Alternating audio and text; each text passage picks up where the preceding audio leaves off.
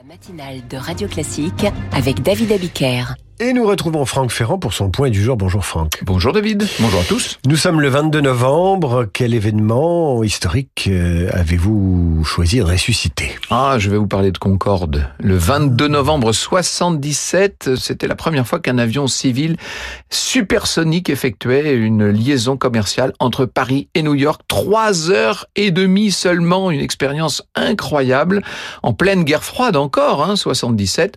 La construction de cet avion européen capable de voler à deux fois la vitesse du son, 2145 km heure, était un motif de fierté. Je dis avion euh, euh, européen, il était en vérité franco-britannique qui avait commencé au début des années 60.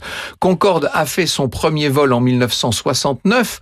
Il a décollé de l'aéroport de Toulouse-Blagnac et c'est le grand pilote d'essai André Turca qui est aux commandes. Il déclare en sortant de l'appareil, la machine vole et je peux ajouter qu'elle vole bien.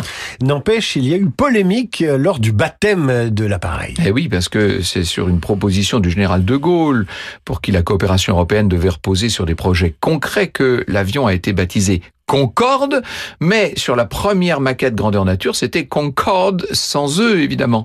Euh, oubli de nature à ennuyer le général, vous l'imaginez bien. Le ministre britannique de la technologie, il s'appelait Tony Benn, a finalement euh, mis fin à la polémique. Il a annoncé le Concorde britannique s'écrira désormais avec un E, car cette lettre signifie aussi excellence, England, Europe et entente. Ça, c'est de la belle diplomatie du compromis.